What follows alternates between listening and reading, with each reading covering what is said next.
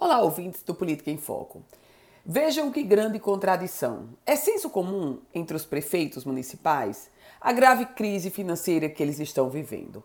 O salário mínimo aumentou, eles precisam e são obrigados a pagar o piso nacional do professor, aquele aumento de 33,24%.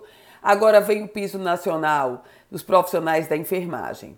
E tudo isso cerca o discurso dos gestores municipais sobre o, o momento crítico das finanças. O detalhe é que esses gestores se reclamam de um lado, abrem as torneiras para a gastança do outro. Eu faço referência hoje à Prefeitura de Tibau do Sul.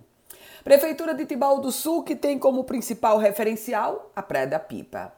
A Prefeitura de Tibau do Sul, que criou secretarias e cargos comissionados com um impacto mensal de 500 mil reais nos cofres públicos.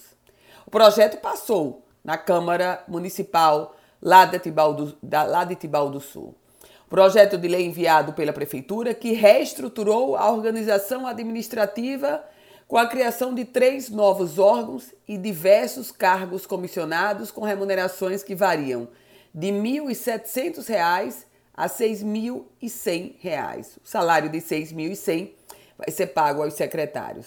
E resultado dessa história é que a ampliação da estrutura administrativa tende a impactar em pelo menos 500 mil reais os cofres públicos do município para pagamento de comissionados, o que deverá afetar investimentos públicos em áreas como saúde, educação e turismo.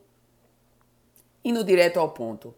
O projeto aprovado pela Câmara Municipal de Tibau do Sul e proposto pela Prefeitura Municipal é uma afronta ao cidadão de Tibau do Sul que sofre e muito com os serviços públicos. Lamentável. Eu volto com outras informações aqui no Política em Foco com Ana Ruth Dantas.